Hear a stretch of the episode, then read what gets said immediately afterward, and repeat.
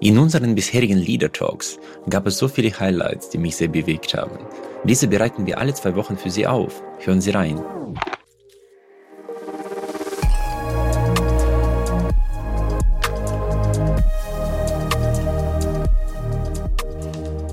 Wo ich mit meinem Toolset, das ich mir über viele Jahre angeeignet habe, wo ich so super erfolgreich bin, dann komme ich plötzlich in eine Situation, wo alle diese Tools, die ich habe, nicht mehr wirken.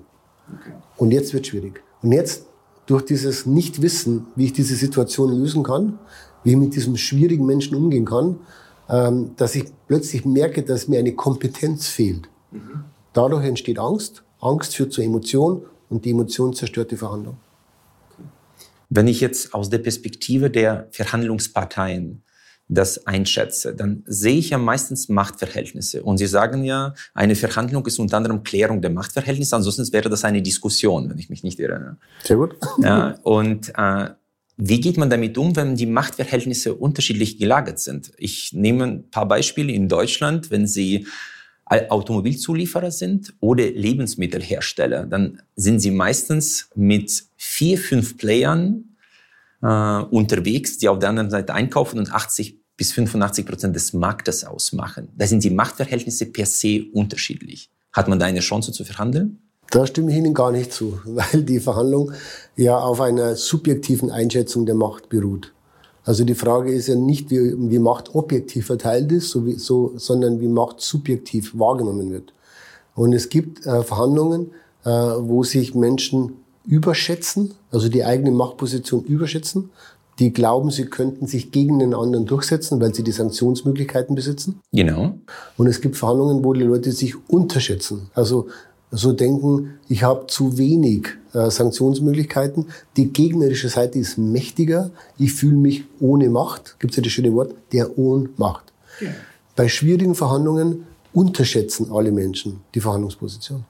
Auch die, die äh, darauf geschult sind, zu sagen, ich bin bei dir 50 Prozent des Umsatzes, äh, ich springe jetzt ab und dann ist es vorbei? Ja gut, wenn jemand droht, ja. Dann, dann zeigt er ja die, die Abhängigkeit. Dann zeigt er ja die Machtlosigkeit. Wenn er droht? Ja klar. Können Sie das bitte erklären? Wann, in welcher Verhandlungssituation sprechen Sie selbst denn eine Drohung aus? Wenn Sie in einer super guten Verhandlungsposition sind oder wenn Sie nicht mehr weiter wissen? Aus der Perspektive des Druckes würde ich sagen, wenn ich Druck aufbauen möchte, Sie, noch mehr. Genau, wenn Sie Druck aufbauen möchten, das ist ein taktisches Element der Verhandlung. Ja. Äh, in schwierigen Verhandlungen wird die Drohung aus emotionaler Sicht ausgesprochen. So, dann liste ich sie aus. Dann beenden wir die Zusammenarbeit. Und durch die Drohung zeigt der Partner ja, dass er abhängig ist, weil wenn er den anderen Partner nicht brauchen würde, dann müsste er auch nicht drohen. Also dann könnte er auch das, was er fordert, ich sage es mal, ich bin jetzt... Ohne Verhandlung ab, äh, beenden. Ganz genau. Dann schreibe ich halt eine E-Mail. Ja? Oder ich gehe zum Partner B, C, D, die vielleicht aus meiner Sicht das gleiche, das gleiche Produkt bieten.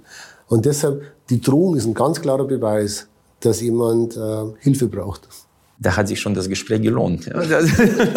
Das, ist doch, doch was äh, sehr, sehr Gutes. Ich habe von Ihnen, glaube äh, aufgeschnappt, wo Sie sagten, in dem Moment, wo jemand zu einem Verhandlungstisch eingeladen ist, hat er Macht und darf eigentlich selbstbewusst an den Tisch gehen. Genau, muss selbstbewusst, weil ähm, die, der Beginn der Verhandlung ein Zeichen ist, dass ich mein Gegenüber brauche.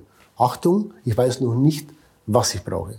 Also es kann sein, dass ich jetzt zum Beispiel, ich bin jetzt Einkaufsleiter mhm. und Sie sind mein, mein äh, Key Account Manager und es kann sein, dass ich Sie brauche, weil ich Ihr Produkt brauche.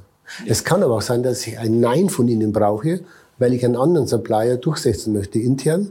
Aber für die interne Durchsetzung brauche ich die Unterschrift, dass ich das gemacht habe. Genau. Das heißt, es kann auch das Ziel der Verhandlung kann auch die Nichteinigung sein. Genau. Aber auch da habe ich ein Ziel. Also auch da muss ich verhandeln. Äh, wenn ich jetzt aber so eine Verhandlung durchspiele, ein äh, kleiner Automobilzulieferer versus ein mächtiger OEM, äh, Sie sagen ja, auf einer Seite muss man perfekt vorbereitet sein, auf der anderen Seite darf man nicht zu gut vorbereitet sein, weil man in eine sogenannte Vorverhandlung mhm. reingeht. Wie findet man die richtige Balance? Also einmal teile ich schon mal nicht die Einschätzung, dass der... Sie sind ein perfekter Gesprächspartner, ja? Dass der OEM, also der Automobilhersteller, dass der immer mächtiger ist weil wir gerade gesehen haben, jetzt gerade mit Corona, mit Supply Chain, die abbrechen, mit Chips, die es nicht mehr gibt, wo plötzlich ein Tier 2, Tier 3 Supplier plötzlich die, die höchste Machtposition hat. Ja. Weil selbst wenn ich ein Auto baue, aber wenn ich halt, ich sage es mal, ein sicherheitsrelevantes Teil nicht bekomme und wenn es nur ein Chip ist für, für einen Euro, kann ich, dann stehen die Werke. Also, das war für OEMs übrigens eine neue Erfahrung. Sie waren ja nur vom 5% des Lieferantenportfolios bei den Chipherstellern, das heißt niemand. Und plötzlich mussten sie betteln. Das war auch was Neues. Ja, ja und vor allem hatten sie etwas versäumt. Die hatten eine gute Beziehung zum Tier-One-Supplier, also Bosch, Conti, ZF, die Großen, aber keine Beziehung zum Tier-Two, also zum Die, die den zuliefern. Genau. Und dann ist die Lieferkette abgerissen, also zwischen Tier 1 und Tier, Tier 2. Und dann stand der OEM mit, mit, mit dem Bandstillstand und hatte keine Möglichkeit mehr einzuwirken. Also deshalb, was wir gelernt haben, also wir, wir betreuen viele OEMs, wir betreuen aber auch äh, Zulieferer in der Automobilindustrie. Äh, aus unserer Sicht gibt es kein, keine Machtverschiebung, sondern beide brauchen den anderen. Und selbst wenn der klein ist, äh, vielleicht ein kleiner, äh, in der Schweiz sagt man KMU, also so ein mittelständisches Unternehmen, der hat ja auch ein Produkt, das ich in mein Auto brauche. Würde ich das Produkt zur gleichen Qualität, gleichen Service, gleiche, äh, also wirklich zur gleichen Qualität von einem anderen Lieferanten bekommen, dann würde ich nicht verhandeln. Dann würde ich zwei E-Mails schreiben oder noch viel besser, ich würde in eine Online-Auktion gehen, wenn ich es wirklich vergleichen könnte. Und ähm, also die Online-Auktion kann ja ein Hinweis sein, dass Produkte vergleichbar sind. Austausch. Genau, so eine sogenannte Commodity-Verhandlung. Genau. Ähm, wobei ich das auch nicht mehr glaube. Also ich, wir merken halt, dass man versucht, äh, aus Einkaufsseite natürlich Lieferanten irgendwo gleich zu machen im Sinne von Produkt und Service. Und dennoch gibt es immer irgendetwas, was man nicht bewerten kann. Also was man nicht in eine Excel-Tabelle eintragen kann. Okay, das äh, stimmt optimistisch, aber dann aus der Perspektive eines mächtigen kleinen äh, Zulieferers. Okay. Wie bereitet man äh, sich professionell auf so eine Verhandlung vor? Und welche Fehler sollte man dabei vermeiden? Sie nennen das in Ihrem Buch teure, teure Fehler. Ganz genau. Ähm, das sind zwei Bereiche, die Sie ansprechen. Das eine ist die Verhandlung, äh, als Vorbereitung, die ich machen muss als Verhandlungspartner. Also ich für mich, für mein Unternehmen muss definieren, wo will ich hin, also was wäre ein Ziel und was ist die Schmerzgrenze? Also ich bleibe im, im Zuliefererbereich.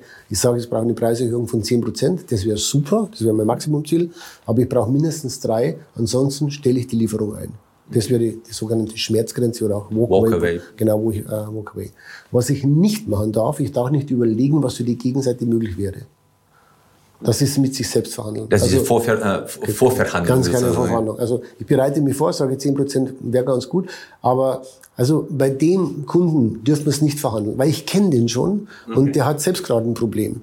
Also ich begebe mich in die Welt des anderen und mache eine eine ähm, Assumption, eine wie sagst eine Annahme, eine Annahme genau. Ich mache eine Annahme und, und die Annahme beruht ja logischerweise auf meiner Denke und nicht auf der Denke des Gegenübers. Das ist da, wo die Empathie eigentlich äh, hinderlich ist. Super negativ ist, ja. Weil ich plötzlich versuche, mich in die, die Schuhe meines Gegenübers reinzudenken da.